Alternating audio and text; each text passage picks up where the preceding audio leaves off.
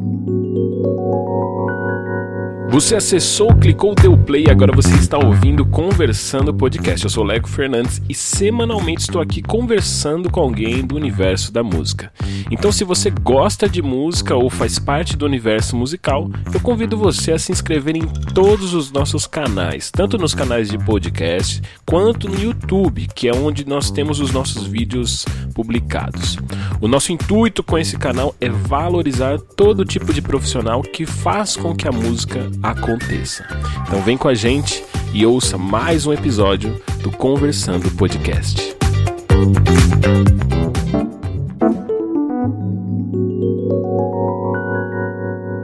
Hoje eu tô aqui com um cara que toca um instrumento fino, um instrumento diferente. Ele tá em uma outra categoria de músicos. Ele tá num outro hall de pessoas. Mas ele faz isso num lugar diferente. O palco dele é o metrô. E é sobre isso que a gente vai conversar hoje. Eu tô aqui com ele, Fábio, o violinista do trem. Primeiramente, muito obrigado pelo convite. É uma honra estar aqui podendo falar sobre música, né? Sim sobre arte, sobre vida e sobre amor, né? Sim. Porque sim. a música envolve todos esses segmentos, né? Sim, então, é verdade. É uma honra estar aqui podendo falar um pouco dessa. A honra é nossa. Arte. E assim, a honra é nossa realmente receber alguém diferente no sentido de carreira mesmo, né? Porque assim, aonde, como eu disse, né? Você toca no metrô é, é, e toca um instrumento distinto, né? Que assim, no ambiente do metrô, pô, é lindo você ter alguém com um instrumento desse, né, e tocando música. Fosse qual fosse o instrumento, né? Mas assim, ainda mais um instrumento desse que muitas pessoas, é, é, poxa, no, em São Paulo a gente tem a Sala São Paulo, que é uma baita de uma sala. Mas quantas pessoas, né, que pegam o metrô já foram na Sala São Paulo? Quantas pessoas que pegam ali a linha vermelha conhecem a Sala São Paulo, né? Então, assim, esse instrumento é um instrumento que ele, ele revela muita questão social, né? E aí, dentro disso, como que é o seu início nessa, no instrumento? Como que você tem acesso a esse instrumento? Bom, é, o acesso ao instrumento foi na igreja, né? Sim. Muito tinha, na época, oito anos de idade. Então, comecei a estudar o violino na igreja. E, e falando do âmbito social, para música clássica é muito difícil, né? A não ser se a não ser que você tenha, né, condições, né? condições ou tem alguém da família que Sim. já vem dessa formação de música clássica, de música erudita e tal. Então, como eu comecei na igreja, então para mim foi muito difícil, né? Porque na igreja eles ensinam, né? Sim. Mas eles não te dão, né, essa essa essa fórmula para você continuar. Né? Eles não, estuda ali, você aprende e vai tocar na igreja, né? Sim. Isso é o que eles fazem. Tem um fim em si mesmo ali, né? Sim. A música é para você servir é, ali. É, para você servir e okay. ali e, e, ponto. Inclusive, essa foi uma das questões muito que, que, que. Não vou falar que prejudicou, mas que me fez afastar um pouco, né? Sim. Porque eu lembro que eu não podia tocar em outro lugar. Sim. Né? Eu é, podia, o grande. É, eu só podia tocar ali dentro. Então e, e, a minha mãe, ela, eu estudava muito. Tipo, eu ia para a escola de manhãzinha, né? Saía Sim. da escola meio-dia e ficava o resto do dia tocando violino, estudando violino. Sim. Né? Então minha mãe falou: não, tem que colocar ele em outro lugar, num projeto social, né? Sim. Que aí é que surge a questão, a questão social, né? Que é, pra gente que não tem, que não tinha condições, né? Tinha que ter um, um, um projeto social. Sim. E aí surge o projeto social, o projeto Guri. Ah, né? você fez parte do projeto Fiz Guri. Fiz parte do projeto Guri durante quatro anos da minha vida. Né? Conta um pouquinho para o pessoal entender o que é o projeto Guri. Bom, o projeto Guri é um, é um projeto social, né? Que naquela época, né? Isso em meados de 90 95, Sim. né, criado pelo pelo o governador do estado naquela época, se eu não me engano, era o Mário Covas, Covas. se eu não me engano. Uhum. E quem era o secretário de Cultura era o Marcos Mendonça. Ok. Né? Então eles criaram esse projeto junto com a Elizabeth Parro, junto com, com, uma seleção de pessoas. E quem era o curador desse projeto, que até hoje, não sei se até hoje ele continua, Sim. mas era o maestro João Maurício Galindo né, que, é o, que é o maestro da Orquestra Jazz Sinfônica do Estado de São Paulo, um Sim. excelente pedagogo, excelente maestro. E ele, então eu fui para esse projeto, né? Na época eu não conhecia ele, porque foi um projeto que começou a ser feito do lado de casa. Né? E aí eu comecei a participar desse projeto. E quando eu comecei a participar desse projeto, eu comecei a pegar mais gosto pelo, mundo da música clássica, o mundo da música erudita. É, porque assim, primeiro você tem um contato com o instrumento, que é uma grande dificuldade em qualquer instrumento. Você tem um contato com o instrumento, com a música. E a igreja, nesse sentido, é um ótimo lugar para isso. Primeiro, porque você vê o instrumento e tem acesso a ele, principalmente quando o instrumento é caro, nesse sentido. E assim, pelo que você comentou comigo, você era da congregação Sim, cristã. congregação. E essa é uma igreja que tem estrutura para ter instrumentos Sim. desse gabarito. Sim, sim. Porque você pega uma igrejinha pequena de bairro, uma Assembleia de Deus, alguma coisa assim, quando ela é pequena, ela não, não tem ela esses ela não instrumentos e nem tem pessoas para ensiná-lo. Mas a congregação nós estamos falando de uma estrutura totalmente, de uma instituição totalmente diferente, né? Então aí quando você vai para um projeto social, aí a coisa ganha corpo, né? Porque assim, agora você está num ambiente diferente, um ambiente que fomenta a arte, né? E esse apreço pela arte. E aí como que seguiu isso? Então, a- essa troca, né? Na verdade, eu não falo uma troca, na, na verdade, eu falo né, uma mudança Sim. né, de, de, de, de vida, né? Que eu coloco muito isso, porque isso mudou a minha vida. Sim. Né? Mudou a minha vida de uma forma assim que talvez se isso não tivesse acontecido, talvez eu não estaria aqui hoje pra Sim. gente bater esse papo. Né? Então isso mudou minha vida. Né? Eu, eu falo que a igreja mudou a minha vida e o projeto Guri ele me alavancou a minha carreira que eu consegui alcançar voos muito altos, muito al- al- alto, né? Então é, essa trajetória foi muito engraçada porque quando eu entrei no projeto Guri eu tinha 9 para 10 anos de idade Ok. né? E aí eu comecei a fazer as, as aulas, né? Que eram duas vezes por semana, né? Inclusive com dois professores que hoje são amigos meus, né? Gerson Nonato e Samuel. Samuel, agora esqueci o sobrenome dele, mas ele, eles eram professores nesse polo. E, e aí eu comecei, mas só que eu, eu fiz quatro, cinco meses e o projeto saiu Ok. dali onde eu tava. E ele foi para Osasco. E eu morava naquela época no Jaguaré Puxa. né? E assim, eu era muito novinho, cara. Não dava Tinha- pra- Não dava. E aí a minha mãe fala, quando o projeto saiu, foi embora, eu falei, pô, tava gostando pra caramba, muito legal. E agora o que, que eu vou fazer, né, pra Continua. continuar? Aí o projeto mudou pra Osasco.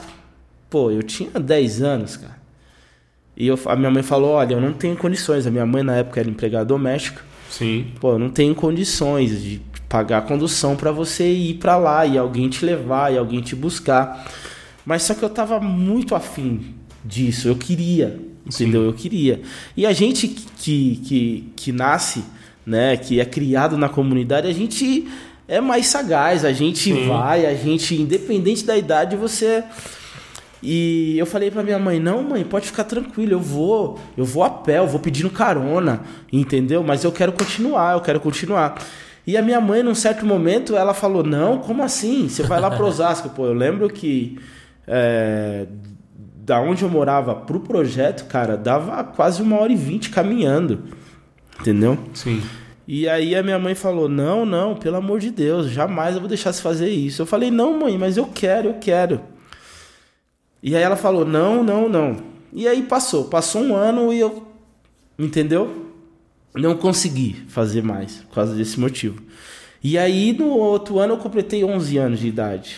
Entendeu? Aí cheguei na minha mãe e falei: Mãe, já tenho 11 anos, já posso fazer. Agora eu já sou gente grande. Essa gente grande. Olha o pensamento. E a minha mãe falou: Ó, vamos fazer o seguinte. Eu vou pegar e vou ver se eu consigo arrumar o dinheiro da passagem pra você. Eu não vou conseguir te levar, mas eu vou te arrumar o dinheiro da passagem.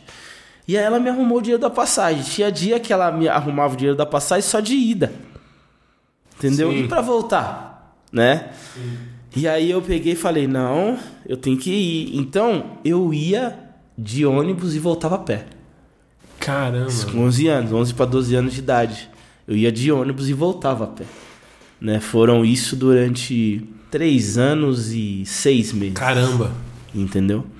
Aí depois começou a passar o tempo e tal, aí eu comecei a conhecer o pessoal do projeto e tal, Sim. desse polo.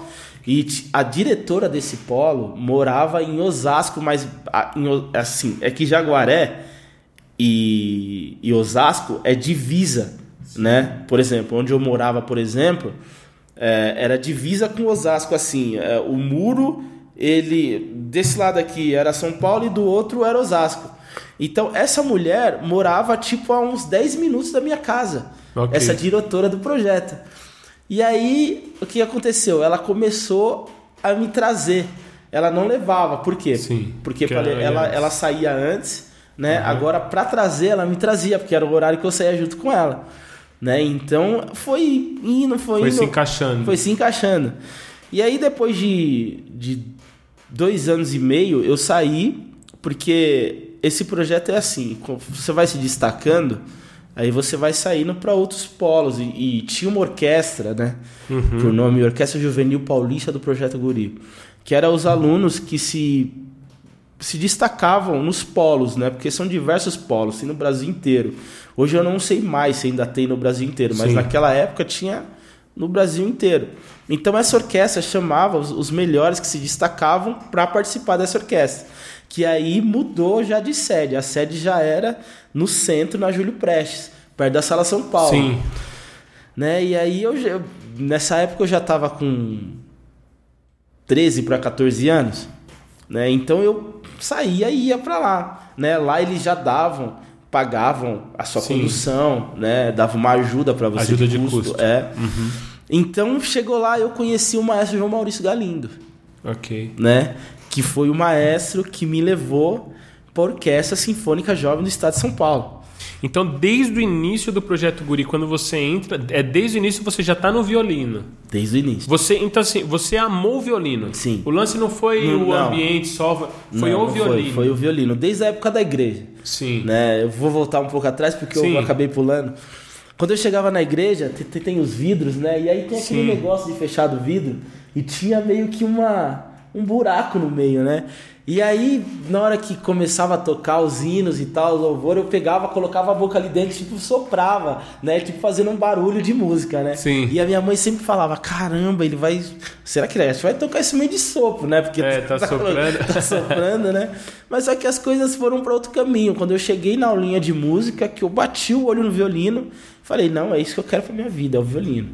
Então, Muito cedo você já decidiu. muito cedo. Então daí até hoje o violino é o que é o que me carrega, Sim. né? É o que me sustenta até hoje. E aí, no projeto do Guri, quando você conhece o, o O maestro... maestro João Maurício Galindo, aí o maestro me faz um convite, né? Ok. Ele falou, Fábio, ó, é, eu rejo uma orquestra, a Orquestra Sinfônica do Estado Jovem do Estado de São Paulo. E você tem talento, você é talentoso. Eu gostaria que você fosse fazer uma prova lá. Eu não vou te garantir nada. Sim. Mas Não era a orquestra da- do Guri, do Não, projeto Guri. não, era uma era- orquestra é, já... era- já era uma orquestra mantida pelo, Pelo Estado. de São Paulo, entendeu? Inclusive, é, a sede dela, não sei se já deve ter ouvido, ouvido falar, é na ULM, Sim. né? Universidade Livre de Música, É. né? Que hoje é Centro hoje de é- Estudos é. Musicais São Jobim, né? Então, Mas na época era o LM. era o ainda. LM, e ainda naquela na Três Rios, Sim, né? sim, não era sim, nem sim. perto da sala. O Hoje é sonho perto- de todo músico estudar lá, né? Ho- hoje, hoje é aqui do do lado da Sala São Paulo, mas antigamente era na Três Rios. Então, automaticamente, eu fui fazer a prova. Ele me pediu, eu falei, vou fazer a prova, né? Fui fazer a prova, passei em último lugar. Né? Fiquei muito feliz, porque primeira prova, Sim. passei em último lugar, comecei a fazer parte da Orquestra Sinfônica Jovem do Estado de São Paulo. E aí, eu comecei a receber um salário, cara. Aí né? Já não era o- mais uma ajuda de custo Sim. né? Era um salário. Então, pô, cara, acho assim, é, quando o primeiro mês eu não sabia de nada, porque eu era novinho, né, cara? Sim, não Minha imaginava. Mãe, minha mãe foi lá, eu lembro até hoje que o banco era aquele banco Nossa Caixa, Nosso Banco. Nossa caixa na semana. Entendeu? E aí ela foi lá, abriu a conta, porque precisava abrir uma, abrir uma conta para eles pagarem e tal. Cara, e, fui, e eu fiquei muito feliz, porque, assim, o, o meu pai faleceu quando eu tinha seis anos de idade. Sim. Entendeu? Então quem me criava era minha mãe, né? Minha mãe e meu avô, né?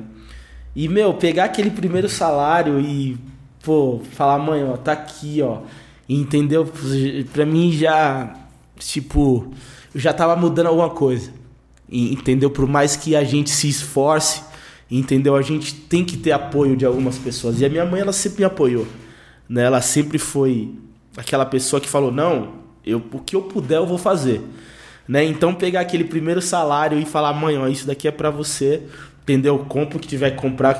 Isso foi muito bom para mim. Era pouco, Sim. né? Mas para mim era grande por, pelo que a gente passava, né? Pelas coisas que a gente viveu, né? Então isso para mim foi muito importante. É, e assim, né, uma coisa que é interessante é que quando a gente fala a respeito de finanças, de dinheiro, a questão não é a quantidade, mas é justamente o trajeto que você faz, né? O lance de você, é, de você perceber a dignidade não pela quantia do valor, mas pelo seu trabalho recompensado. Não é? Então, assim, de fato é emocionante mesmo. Quando é, é, recentemente eu conversei com um músico aqui, o Denis, e aí ele comentou que assim, eu perguntei para ele quando foi que ele falou assim: ó, eu vou viver disso, eu vou viver de música, né? E aí ele falou que foi num dia que ele foi num show e quando acabou o show, a pessoa que com quem ele tocou pagou ele. E ele achou aquilo estranho, porque assim, até então ele fazia aquilo porque Sim. ele amava.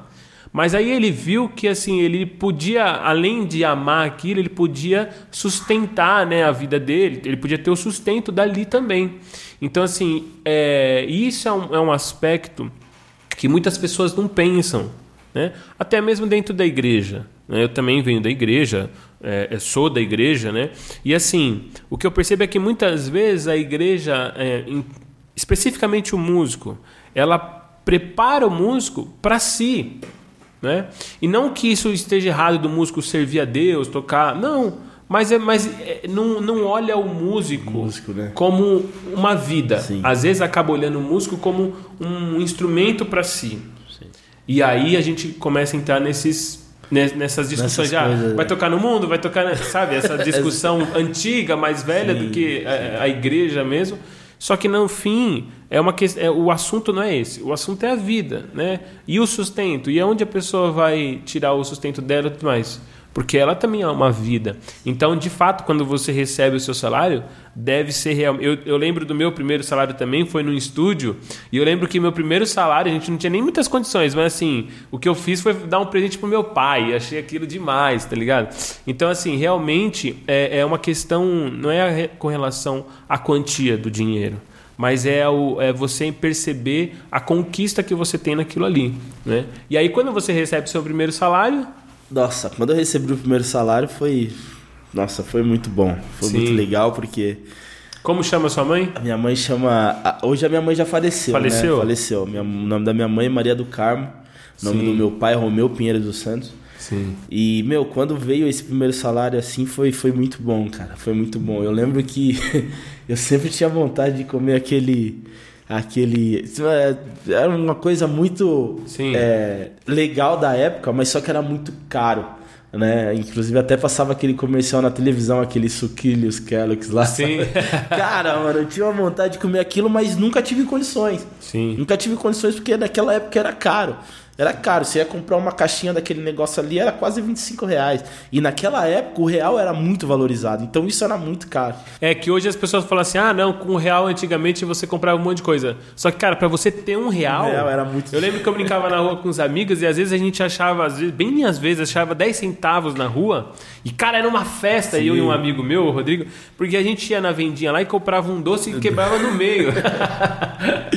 então, assim, era outra realidade. Era outra né? coisa. E aí, meu, primeiro a minha mãe foi lá e comprou, cara. Eu falei, nossa senhora. Aí foi muito legal, cara. Foi muito bom. E aí as, as coisas foram acontecendo, Sim. né? Depois que eu entrei na Orquestra Sinfônica Jovem, eu, automaticamente eu ganhei uma bolsa né, na, na, na ULM, né, Universidade Livre de Música. Né? Eu ganhei uma bolsa lá, estudei oito anos na, na ULM, né? Sim. E nessa orquestra eu fiquei quase sete anos da minha vida na Orquestra Sinfônica Jovem do Estado de São Paulo, assim, sete anos seguidos. Sim. E é assim, e é uma, era uma orquestra naquela época muito concorrida. Por quê? Era uma orquestra que dava acesso à Orquestra Sinfônica do Estado de São Paulo, né? Que é o ZESP. Sim. Né? Dá acesso. Então, todos os músicos queriam tocar nessa orquestra. Todos os músicos. Então, todo ano tinha prova. Né? Tinha, tinha uma avaliação para ver se você estava apto para continuar na orquestra. E eu fiquei assim, sete anos. Né? E já nesse tempo, o que aconteceu? É, eu tinha que arrumar um professor. Né? Por mais que eu tava, ganhei o um curso na OLM, eu tinha que ter um professor particular.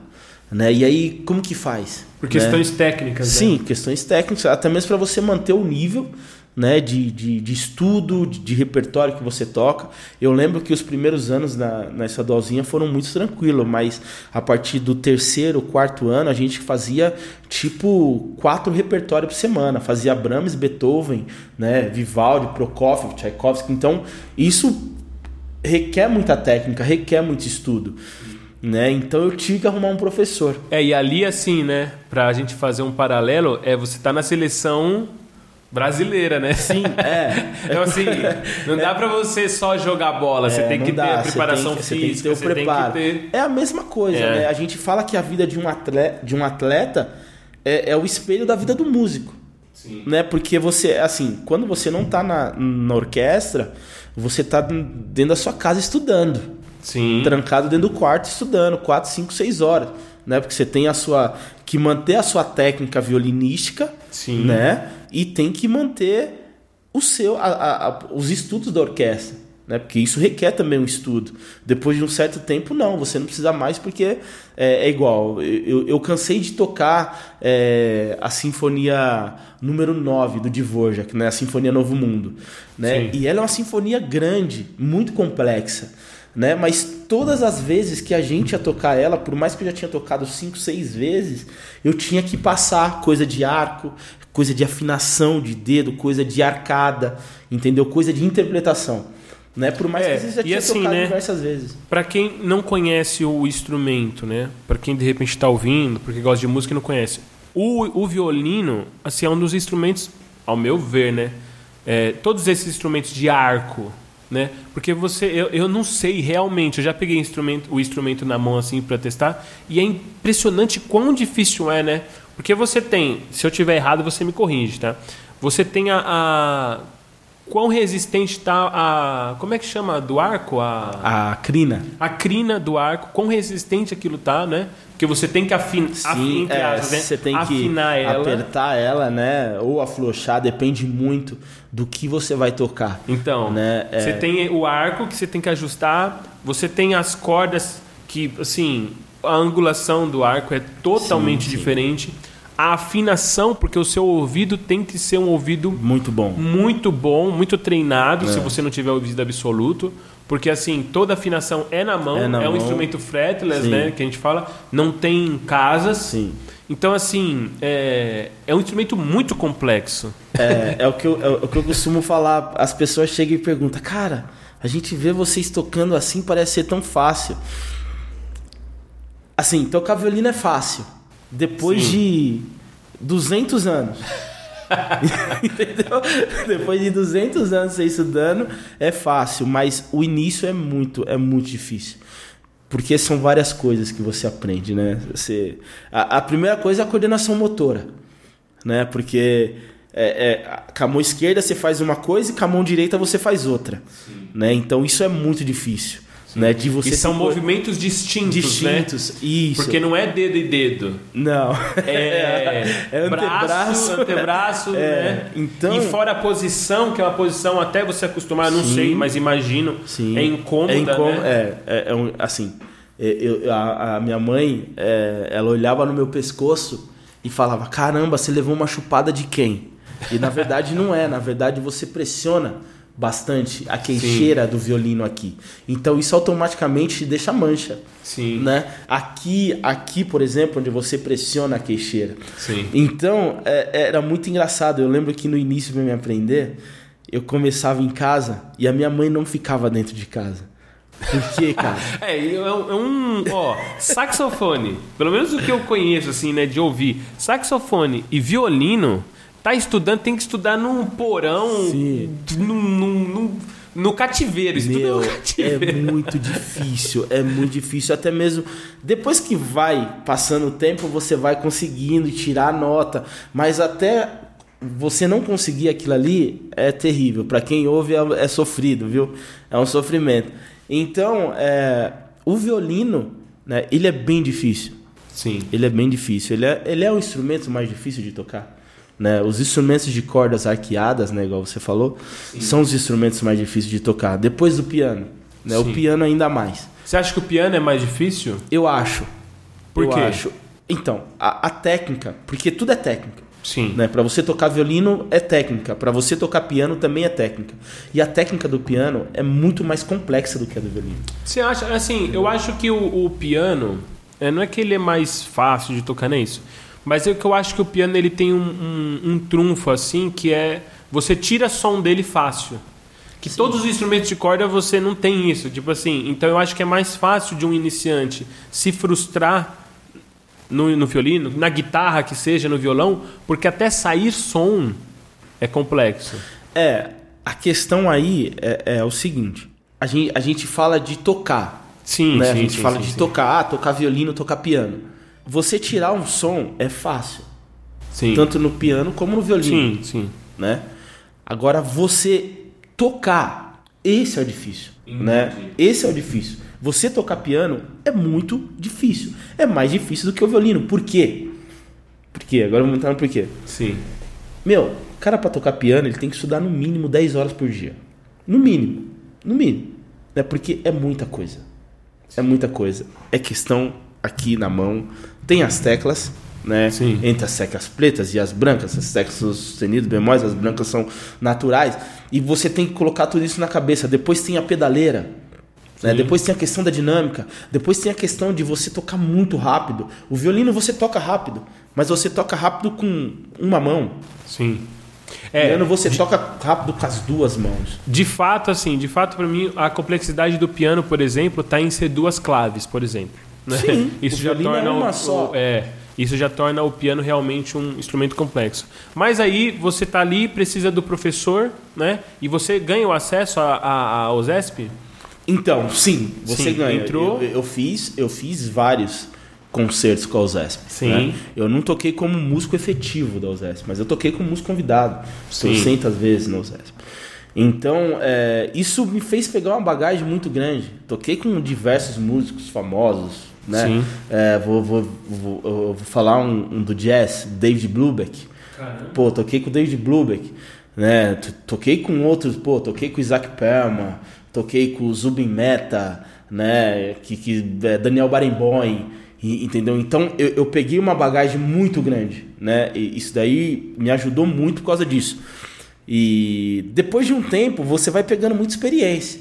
Então automaticamente você com as pessoas começam a te ver com outros olhos, né? Eu lembro que nessa dualzinho eu era músico iniciante, né? Músico jovem, intermediário, estudante. E aí eu fui fazer uma prova, porque essa filarmônica Baquiana SESI São Paulo, que na época era a Orquestra Baquiana. Não sei se você já ouviu falar. Sim, já ouvi na, falar. Na orquestra do mestre João Carlos Martins. Sim. Eu toquei sete anos com ele. Entendeu? E aí quando você sai da orquestra jovem para uma orquestra profissional, é outro mundo. É, É outra você saiu da coisa. base É. do futebol e foi pro e fui pro profissional. profissional, né? Então foi muito complicado, né? Com, com o João Carlos Martins também aprendi muita coisa, né? Fiz muita coisa, toquei com muita gente legal, fiz muita coisa. E aí o negócio foi andando, andando, até eu começar a ficar meio que saturado, né? Do ambiente ou do, do som? Do ambiente, cara. Do ambiente. Pô, quando eu tava na orquestra jovem, é, era muito bom. Né? Eu, eu realmente era feliz. Sim. Né? Eu realmente fazia o que eu gostava, que era estar ali. Pô, a primeira vez que eu pisei no palco da Sala São Paulo, senti um frio na barriga do caramba. Imagina. Entendeu? Pô, velho, você tá dentro daquela sala ali, é a mesma coisa de você entrar num Carnegie Hall da vida. Entendeu? Então, e a responsabilidade, né? Quem sobe em cima daquele palco ali não sobe pra fazer qualquer coisa, né? Então, era muito bom. Quando eu passei por orquestra profissional, os primeiros os dois anos, três anos foram lindos, né? Eu, eu, eu falo que, que foi a divisão da água pro vinho, né? Porque foi muito bom, assim, é, as pessoas que eu conheci, as pessoas que eu peguei amizade, as pessoas que eu consegui fazer um, um, um, um contato, um conhecimento musical, social, cultural, foi muito grande. Mas aí começa a vir a parte ruim, né? Que uma hora tem que aparecer, né? Uma hora Sim. sempre vai aparecer. Eu lembro que na orquestra, quando eu entrei na orquestra profissional, com, com o João Carlos, é, só tinha três pessoas de cor na orquestra. Né? Era eu e mais dois. Né? E, só pra gente ter um paralelo, na no projeto Guri tinha muito mais, ok? Sim, sim. Por conta de ser um Sim, projeto social. Projeto social. E aí quando você vai pra, pra orquestra jovem, A orquestra jovem tinha também. tinha mais, Tinha porque o porque acesso é- a é- ela o é acesso a ela é diferente. tranquilo. Mas quando você vai pra Quando você vai profissional, pra profissional, aí o negócio mudou de, de, de, de, de coisa. certo. E aí foi muito legal, cara. Eu tava curtindo pra caramba até começar meio que. é, porque teve uma época que a orquestra passou por uma reformulação. Ah, quando o João. O, o, o João Carlos sempre foi um belíssimo, pian, um, um belíssimo pianista. Sim. Sempre. Sempre. Era um dos melhores pianistas, né, na minha opinião, que eu já vi tocar. Mas, como regente, ele estava acabando de começar como regente. Né? Eu lembro que a primeira vez que a gente foi no programa do Faustão, que foi o primeiro programa de televisão dele, que a gente foi tocar um hino nacional brasileiro, que, a- que teve um, um- um maestro de, de, de Belém. Belém? Belém. Ele fez um arranjo com o hino nacional em todos os ritmos, né? passando por cada estado. Né? Sim. E aí a gente foi apresentar esse hino no programa do Faustão. Então o João Carlos ali era apenas. ninguém conhecia. Sim. Ninguém conhecia. A partir daquele momento as pessoas começaram a conhecer quem era o João Carlos Martins. O pianista que sofreu um acidente no Central Ok. Park Sim, e sim, perdeu sim. os movimentos e tal. Então o pessoal começou a conhecer ele ali. Né? E depois do programa do Faustão, veio o programa da Hebe, veio o programa do Altas Horas, veio o programa do Jô. Meu, veio todos os programas que você Todo imaginar, inclusive até um filme hoje que foi lançado. Entendeu? Então, isso foi muito bom. Isso a orquestra foi ganhando muito reconhecimento. Mas foi ganhando reconhecimento por quê? Por causa da história Da história dele. do maestro João Carlos e pelos jovens que tinham na orquestra, porque era só jovens. E esses jovens faziam um trabalho social fantástico, junto com o maestro João Carlos Martins. Sim. A gente, pra você ter ideia, todo dia de manhã ia tocar nessa rede céu. Ok. Entendeu? Tem vários espalhados por São Paulo. Sim, sim. E a gente tocou em quase todos. A gente todo dia levantava, 6 horas da manhã, 7 horas, pegava o ônibus da orquestra, a gente dormia em um hotel, né, no centro de São Paulo, pegava e ia tocar nesses céus. Quando a gente chegava para fazer o concerto, cara, meu, essas crianças ficavam malucas. Imagino. Entendeu? Porque imagine só, eu, eu, eu, eu, eu me vi lá atrás. Sim. Eu me vi lá atrás, quando eu não tinha acesso. E essas crianças que não tinham acesso a isso, e a gente estava levando isso para essas crianças. Então isso foi um marco muito grande também. Mas aí chegou um tempo que ele quis colocar músicos profissionais na, or- na orquestra. Profissionais entre aspas. Sim. Não é profissionais de nome. Tipo, Ok. o cara que toca na OSESP, cara que toca na orquestra municipal, entendeu? E quando aconteceu isso, na minha opinião, né, a minha opinião, foi eu acho que a época que o negócio começou a desandar. Né? Porque Sim. automaticamente a gente trabalhava mais que os profissionais. Né? Eu lembro que teve uma época que eu ganhei bônus porque eu trabalhei o mês inteiro. E o profissional vinha para trabalhar é, quatro dias. Sim. E eu trabalhava o mês inteiro. Fazia a mesma coisa, tocava a mesma coisa. Entendeu? Então isso foi criando Um desconforto um no desconforto. ambiente, né? É, um desconforto. É, por mais que você tá ali, e naquela época a gente era estagiário. Estagiário do CIE. né? Pra tocar na orquestra Sim. você tinha que ser estagiário do CIE. E eles não precisavam disso, né? Eles vinham, o contrato era diferente, o valor era diferente. Isso pra gente tudo bem. Mas aí, alguns deles começaram a vir e querer trazer amigos. Ok. E automaticamente, quando você Vai traz tomando amigos, espaço, né? você toma espaço. E aí você toma espaço de quem já tá ali, né? Que fez a prova para entrar, né? Que tá ali, tá se, se doou. Na verdade é o que eu sempre falava para ele. Ele falava de vestir a camisa, né? Sim. A gente vestia a camisa da orquestra desde quando a gente começou. E aí começou a vir algumas coisas e aí eu já não, sabe? Aí eu Já começou a ficar desgostoso, já, né? aí já não entrava, ia fazer concerto, já não era a mesma coisa. Entendeu? Até eu chegar uma hora que eu falei, mano, pra mim não dá, cara. E aí você quero. sai, você sai da, desse, Mas você sai dali dessa orquestra e você sai de todo esse ambiente Hum. de sinfônica? Na verdade foi assim, né? Eu, eu, eu, assim, eu tenho um grande apreço pelo maestro João Carlos Martins, Sim. né? Pelas pessoas que eu conheci na orquestra, né? Mas uma das pessoas que, que me marcou e que me marca até hoje, que eu sempre falo, eu sempre lembro, foi meu professor, né? Sim. Que o nome dele é Cláudio Micheletti. Na minha opinião, um dos melhores violinistas do Brasil. Cláudio. né? Cláudio Micheletti. Não vejo outra pessoa com a qualidade que ele tem de tocar, com o som que ele tem, eu não vejo. Então, na minha opinião, um dos melhores violinistas do Brasil. Mas se não for o melhor violinista do Brasil, né? E assim, eu lembro que rolou uma prova na orquestra. E sabe quando rola aquela prova já de carta marcada? Sim, né? entendi. E aí eu fiz a prova, achei que fui bem na prova, né? Pelo que era que foi pro- proposto, né? E, e eu fazia aula periodicamente, né? E aí eu cheguei na aula, pô, fiz a prova, aí, aí ele até virou pra mim, porque o meu professor, eu era o espala da orquestra. Sim. Ele, ele tava na prova. Ele falou, pô, cara, você foi muito bom, fica tranquilo, você passou e tal. Quando deu duas semanas, saiu o resultado e o meu nome não tava como aprovado. Entendeu? E aí eu fui conversar, né? Conversar não, porque eu fazia aula, pô, não passei. Aí ele, como assim? Ele falou pra mim, como assim você não passou, cara? Eu não passei, professor. Meu nome tá na lista. Ele, não, como assim? Estão passando por cima de mim? Entendeu? Então houve um conflito muito grande aí. Entendi. né? Isso não foi levado a público, né? Lógico, aham. Mas aí você percebe o desgaste.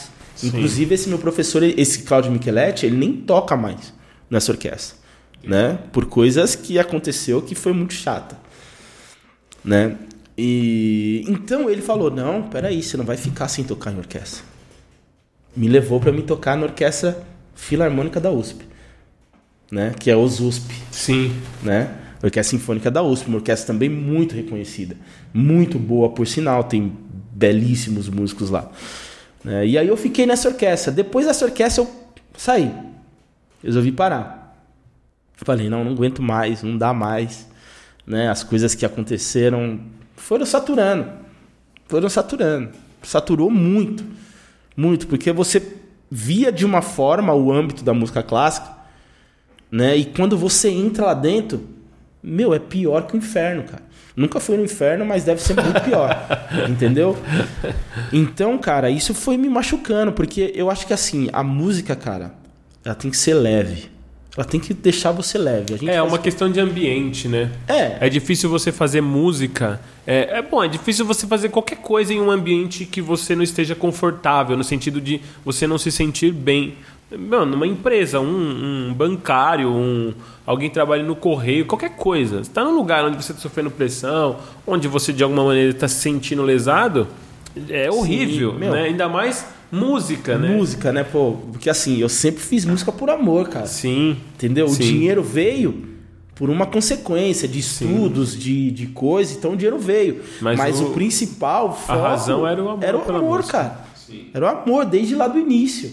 E aí, que ano é isso que você para, que você decide parar? O ano que eu parei foi 2000, 2014. Sim. Então a gente 2014. até agora você contou essa história de 95 até 2014, praticamente quase 20 anos, Sim. né?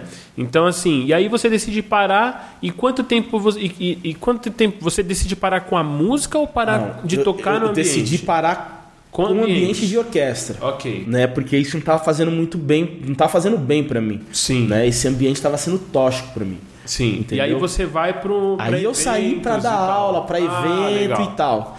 Mas só que eu nunca ia conseguir ganhar a mesma coisa. Sim. Pô, eu ganhava quase 8 mil reais por mês. Sim. Pô, como eu vou ganhar, dando aula de violino, ganhar esse valor? Não tem como.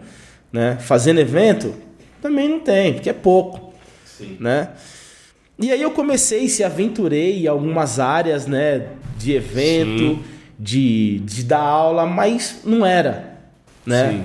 Não era. E Então, eu peguei e falei, pô, e agora? O que, que eu vou fazer, cara? Sim.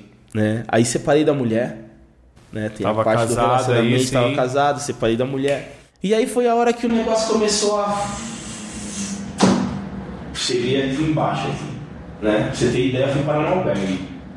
Caramba. Pra você ter ideia, eu fui parar no albergue. Fiquei Não sei se você conhece ali a Avenida Rio Branco. Sim, conheço. Conhece a LBV? Do outro Sim, lado sim. da rua tem um albergue aqui do lado esquerdo, ali na Marquês São Vicente. Eu fiquei naquele albergue, ah, naquele albergue durante duas semanas, cara. Entendeu? Mas assim, você foi perdendo as coisas? Sim. Ou você não, se- não chegou a se envolver com nada? Não, de- não, não, não, não. Sim. Não, não me envolvi com nada. Eu fui perdendo as coisas. Fui Sim. perdendo, não tinha mais dinheiro, não tinha onde trabalhar, não tinha o que fazer, Sim. entendeu? E nessa altura sua mãe já tinha falecido? Já, minha mãe já tinha falecido, o meu pai faleceu quando eu tinha seis anos, eu não tenho irmão, filho único. Sim. E aí eu me vi nessa situação, cara.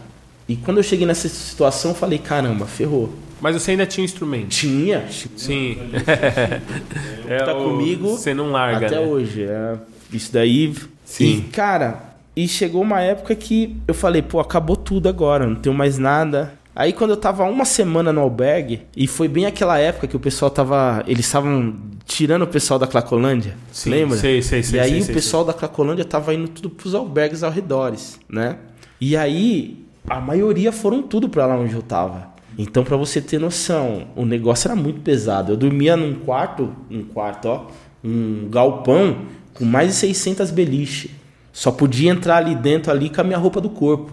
Nem Como com você fazia com, com o violino? Então, no albergue é assim, tem um, um, um almoxerifado que você guarda as coisas lá trancadas, que fica um segurança lá, que você só pode pegar as coisas com a carteirinha.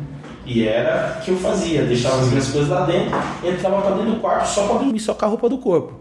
Se eu levasse o chinelo, o chinelo não amanhecia lá do lado.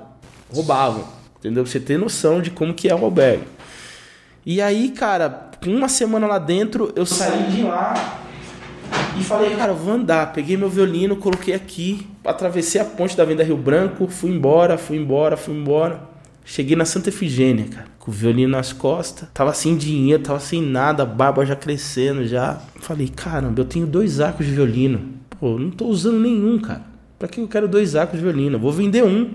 E os meus arcos valiam muito dinheiro. Vou vender um arco de violino e, meu, vou tentar me reguer com esse arco de violino. E aí eu fui ali na Rua Aurora, né? Aí, ali tem uma loja, por nome de loja Del Vecchio. Del Vecchio, que é uma grande marca de Uma grande marca de, De instrumentos, De instrumento, é, de violão. Violão, de, ótimos de, violões. De viola, né? De, Sim. de, de bandolim, né? Então, e ele ia bastante assistir os concertos. Então, eu conheci o seu Ângelo já. Sim. Mas só que a ideia apareceu ali na hora de eu vender um arco. E nessa, fui lá, vendi o arco. Cheguei lá na loja. Falei, seu Ângelo, ó, tô com um arco aqui, eu preciso vender. Eu paguei X. Será que você tem como pagar o mesmo valor? Ele, toca aí. Aí peguei o arco, toquei pra ele ver, pá, pá, pá.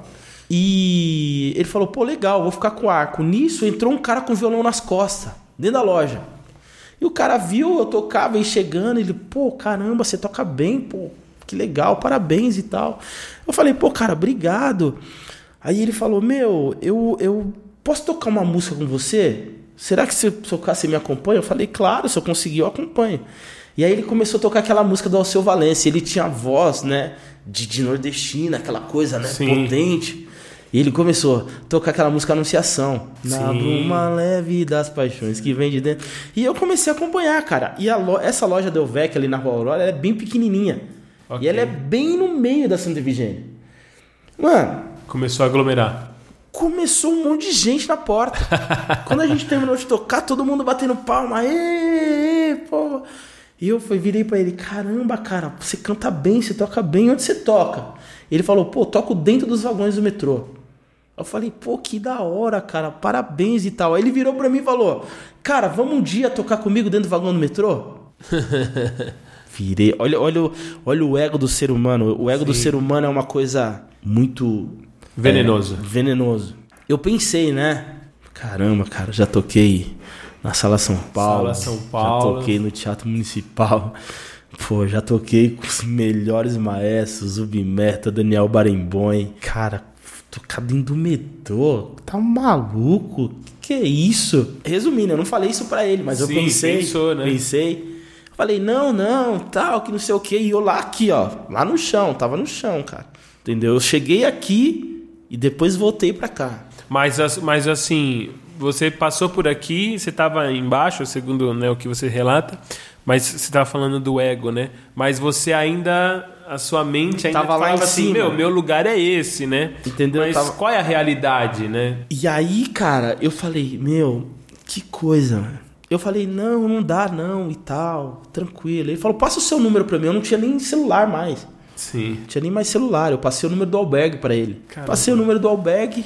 Aí saí da loja, o seu Ângelo comprou o arco, né? Eu peguei o dinheiro, depositei, que ele me deu um cheque. Depositei, falei, vou deixar esse dinheiro lá na conta lá, não vou sair do albergue agora não. Porque que eu saí, vou pegar esse dinheiro aí, vou estourar e e aí? Como Sim. que fica? E aí deixei lá, cara. Aí passou uma semana. Quando foi no domingo, o telefone do albergue tocou. E aí a mulher da assistência veio falar comigo, da assistência social, ó, tem, um, tem um menino te ligando aí. O nome dele é Vinícius, quer falar com você. Eu falei, tá bom, vou lá atender. Fui lá atender. Oi, Vinícius. Ele, oi, Fábio, é o Vinícius. Você lembra de mim? Eu lembro. Ele, então, vamos tocar no metrô hoje? Domingão. Eu falei, vamos. Sim. Ele falou, tá bom, me encontra na seta, horário, pá, pá, pá, tá bom. Quando eu desliguei o telefone, eu coloquei a mão na cabeça e falei, mano, o que, que eu fiz? Não, sabe quando você fala assim, pensar, vamos? Sei lá. O vamos marcar, é o famoso vamos marcar, mas você falou vamos só. Entendeu? E eu falei, cara. Resumindo, peguei minhas coisas, Bora. fui pro metrô. Encontrei ele na Sé.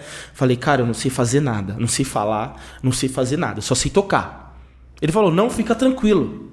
Fica tranquilo. Isso há sete anos atrás. Fica tranquilo. Eu falei, não, tô, tô tranquilo. Tô tranquilo. Só toca. Ele falou, só toca. Deixa que o resto eu faço. Beleza.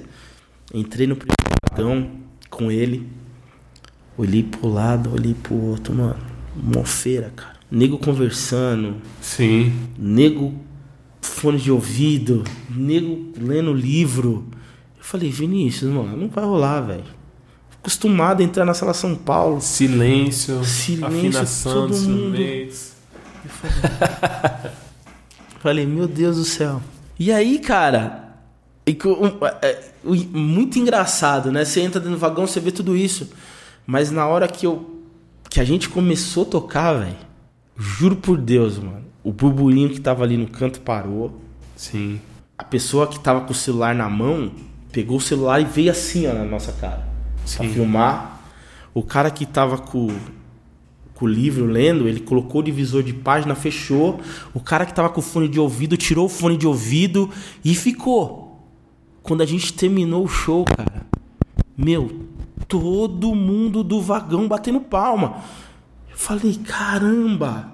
E eu senti ali, cara, o que eu senti quando eu pisei a primeira vez no palco da Sala São Paulo, velho. Sim. Entendeu? Porque foi uma coisa muito assim. É porque é espontâneo, né? Do nada. Entendeu? Você vê aquela. Você entra num lugar, você vê aquela pessoa toda. No final tá todo mundo com o celular na sua cara te filmando, batendo palma, gritando: Ei, que lindo! Nossa, você mudou nosso dia, nossa, você. Eu falei, gente do céu, o que, que é isso? Entendeu? Então isso, cara, me marcou desde o primeiro dia que eu fui para os vagões do metrô. Né? E assim, e hoje já são sete anos fazendo isso, cara. Sim. Eu acho que nesses sete anos de vagão de metrô, eu acho que eu fiquei um mês sem tocar dentro do vagão do metrô. De sete anos. Eu fiquei só um mês. Né? Um mês assim, não um mês seguido, mas Sim, contando sim. dias Contando e tal. dias.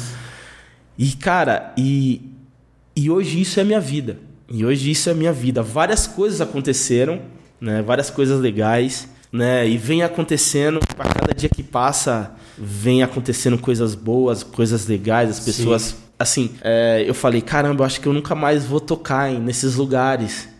Chique, né? Porque, pô, como que um artista de rua, né, vai tocar num lugar chique, né? Quando, quando, quando a gente fala sobre tocar, e você falou sobre dois ambientes muito distintos, né? Um é você tocar no- numa sala São Paulo onde todo mundo tá indo para aquilo, e é uma experiência totalmente diferente você tá num ambiente que ninguém tá esperando por aquilo e de repente a sua arte, né? Ela faz com que as pessoas converjam para o mesmo lugar, né? E isso é uma experiência muito, muito impressionante mesmo em qualquer aspecto, né? Você vê esse momento em que todos né, é, é, direcionam o seu olhar para o mesmo lugar, é uma experiência absurda.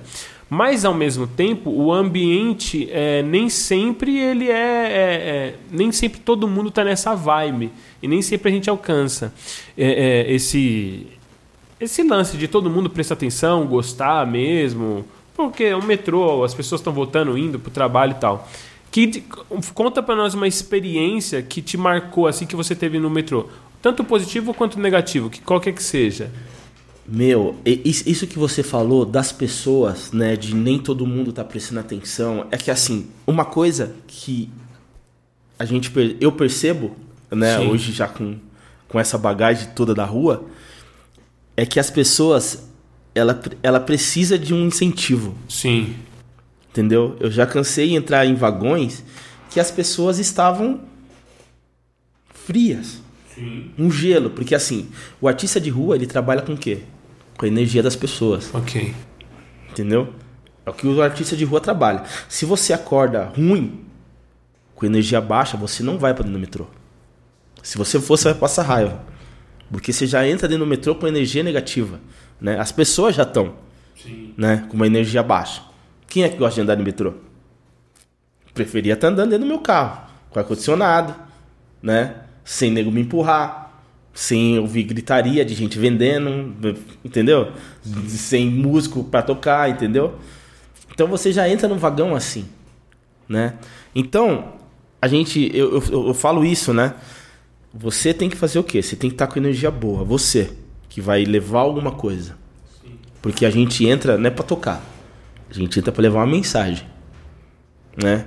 E assim, e hoje em dia, infelizmente, tem muita gente dentro dos vagões do metrô que não sabe nem o que está fazendo lá, que não sabe o que é arte de rua. Sim. Né? A arte de rua é o que, gente?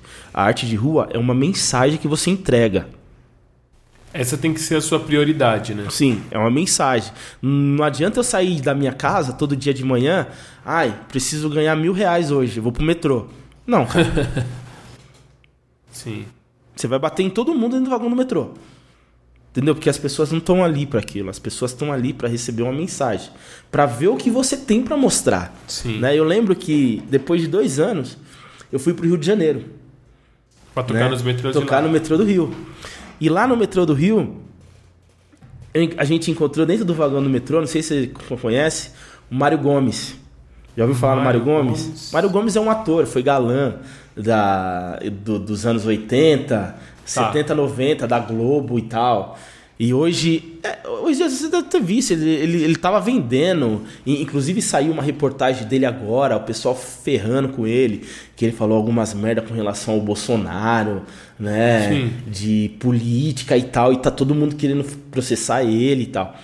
E, cara, esse, esse Mário Gomes, ele é fora do normal, inclusive passou uma reportagem dele vendendo um lanche na praia, Sim. tinha parado de mas tá vendendo lanche na praia. E esse cara é uma pessoa fantástica, velho. E ele encontrou a gente dentro do vagão do metrô. E a gente tocando dentro do vagão do metrô, ele virou pra gente, veio e falou: pô, parabéns pelo trabalho de vocês. Eu vejo um monte de gente passar por aqui, mas o trabalho de vocês é fantástico. E o melhor de tudo de vocês, vocês não entram aqui e vêm falar com a gente. Que a maioria entra aqui, ah, eu sou artista de rua, tô Sim. aqui tocando por causa disso, disso aqui, disso aquilo outro, de não sei o que, e não sei o que, não sei o que lá, não sei o que lá. Entendeu? E, e vocês não fazem isso. Porque quem tá aqui dentro não quer saber de você. Não quer saber da sua vida. O cara já sai Sim. todo dia de manhã, cansado para ir trabalhar, e ainda tem que ficar ouvindo você. O cara não quer ouvir você. O cara quer ver o que você tem para mostrar. E o que chamou a atenção de, você, de mim, em vocês, vocês né? foi isso. Que vocês entraram aqui, vocês não deram nem bom dia.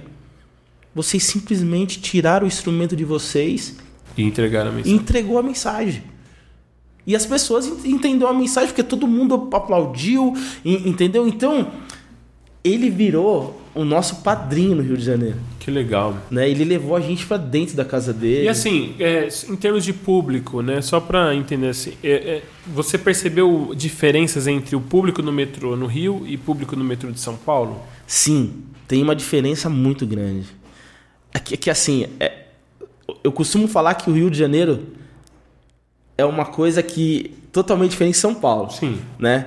É, você já foi pro Rio? Já, chegou aí já fui, Já fui, então, você já sabe que todas as estações que você desce no Rio de Janeiro, uhum. né, você dá em uma praia. Tá. Entendeu? Então lá você tem qualidade de vida. Sim. Né? Aqui em São Paulo, você sai de dentro do metrô, você cai aonde? A rua. Na rua, um monte Prédio, de prédio. é. Entendeu? Então lá não, lá se você tá estressado, que você tá. Você vai sair e vai tomar uma água de coco no quiosque a 3, 4 minutos da praia. Sim. Entendeu? Então o público, ele tá como? Ele tá querendo receber aquilo, ele tá na vibe. Tá mais propício. Tá mais assim. propício. Aqui em São Paulo, as pessoas estão mais recatadas, estão indo pro trabalho, estão indo no médico, estão indo não sei fazer o quê. Então as pessoas estão mais. Entendeu? Então o público do Rio é caloroso. O público de São Paulo também é. Mas da forma de São Paulo. Já o público do Rio é caloroso por ser caloroso. Entendeu? Tá ali, a pessoa tá esperando alguém entrar ali para mostrar alguma coisa. E assim, é, com relação a sustento, trabalhar no metrô, logicamente que você, como você falou, né, não tem como você sair com uma meta, ah, hoje eu quero arrecadar tanto, né? Mas como é que você percebe, primeiro, como que você vê essa questão desse, do sustento, de tirar o sustento nesse, nesse, né, de- desse jeito, né, trabalhando no metrô? E como que você percebe nas pessoas o, a contribuição? O que elas têm em mente? Aquilo que você fez ou o que elas têm na mão? Você já teve alguma experiência assim nesse sentido? Olha, é, sobre a essa relação de dinheiro no metrô é muito complexo, né? Sim, É, assim, com sete, eu, eu tô na linha já tem sete anos, sim, né? Então, nesses sete anos a gente vai aprendendo, né? Antigamente a gente entrava dentro do metrô, só dava dinheiro. sim. Hoje em dia você falou da meta. Hoje em dia eu tenho uma meta, Ok. né? Mas essa meta, ela foi, ela foi criada Com base. não de hoje. Ela foi Sim. criada há sete anos. Que você vem, porque o, o negócio do metrô, você tem que distribuir a mensagem, sim, né? Mas você tem que receber, né? As pessoas, querendo ou não, elas vão te dar o dinheiro se a mensagem chegar nelas, né? Não que eu tenha que receber, que eu sou obrigado a receber, não. Se a mensagem chegar na pessoa, ela vai te ajudar. Isso é fato. Né? Isso eu falo por experiência própria. Se você atingir a mensagem na pessoa, ela vai colaborar. Né? Com relação ao valor, né? é muito simbólico. Eu já ganhei nota de 100 dólares. Ó, Entendeu? Depende muito de quanto aquilo tocou a pessoa. A mensagem tocou a pessoa. Né? É, com relação à meta, igual você falou, hoje, graças a Deus, eu tenho uma meta. sim. né? Eu saio da minha casa e eu sei com quanto que eu vou voltar. Entendeu? Mas isso tudo estudado, porque o metrô é uma escola, a rua é uma escola, né? Assim, como é que tem muito artista de rua que ainda não, não, Não tem esse, esse negócio. lance, é. A gente é de música de orquestra, a gente estudou, estudava muito tempo. É outra Então, quando nós viemos para o metrô, é a mesma coisa.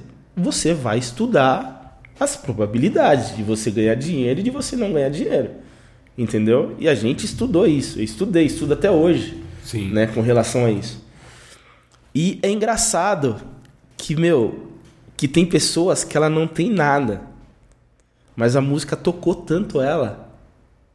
Cara, que ela te dá bala. Ela te dá chocolate. ela te dá Isso é livro. legal, né? Cara, não tem dinheiro que pague isso. É, porque você vê que é o desejo da pessoa de, de, De- participar, de né? De te, participar. de te devolver, né? Entendeu? É. Então, cara, pô, às, vezes chega gente e coloca 50, 100 no chapéu. A gente fica agradecido porque é muito difícil acontecer. É muito difícil. A gente fala que são os vagões premiados. Né? Porque é muito difícil. A pessoa tá ali te ouvindo e do nada, pá, ela vem e coloca 50 reais. Coloca 100, coloca 200. Entendeu? Então, mas tem as pessoas também que elas estão ali e ela tá precisando também da mensagem e ela quer ajudar de alguma forma. Aí ela vem, quer te dar um abraço, ela vem, quer conversar com você, quer saber, e- entendeu? Então isso pra gente é muito importante. O dinheiro em si não. O dinheiro em si não. A Sim. gente precisa do dinheiro pro sustento, né? Mas o principal de tudo no É metrô o motivo, né? é o motivo, é a mensagem que você tem para entregar. O que você está fazendo para mudar o dia de alguma pessoa? O que você está fazendo? Entendeu? Eu, eu, eu, eu, eu sei o que eu estou fazendo. Entendeu? Então, isso é muito gratificante pra gente.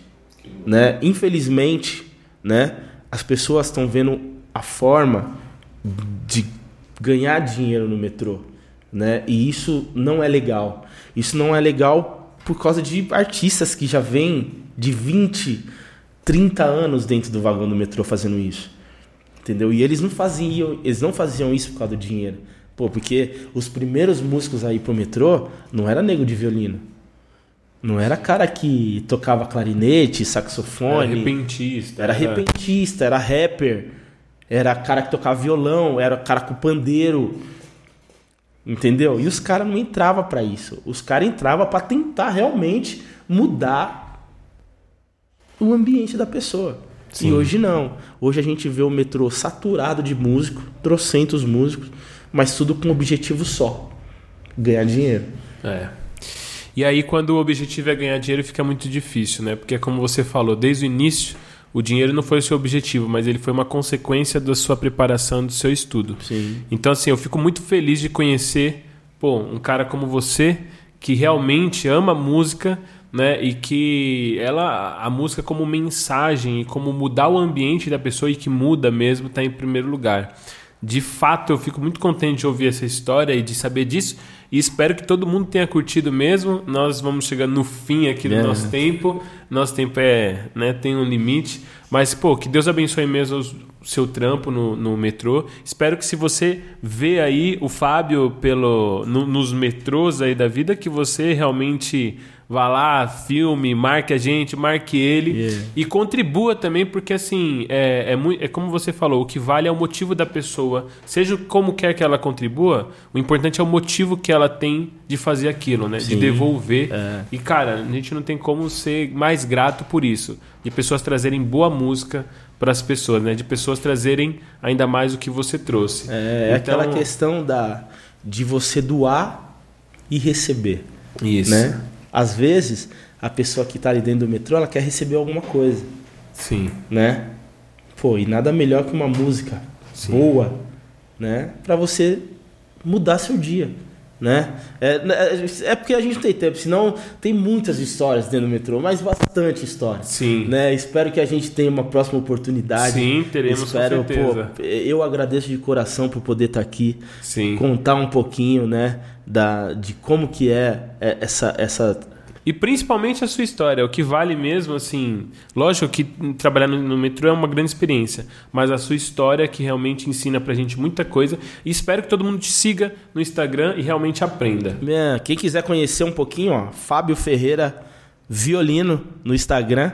Né, no Facebook Violinista no Metrô. Né? A gente está todo dia lá e eu espero encontrar vocês para a gente dar uma belíssima mensagem para vocês de música dentro do vagão do metrô. É Obrigado. isso aí, gente. Tamo junto. Valeu, Fabião. Gratidão, viu?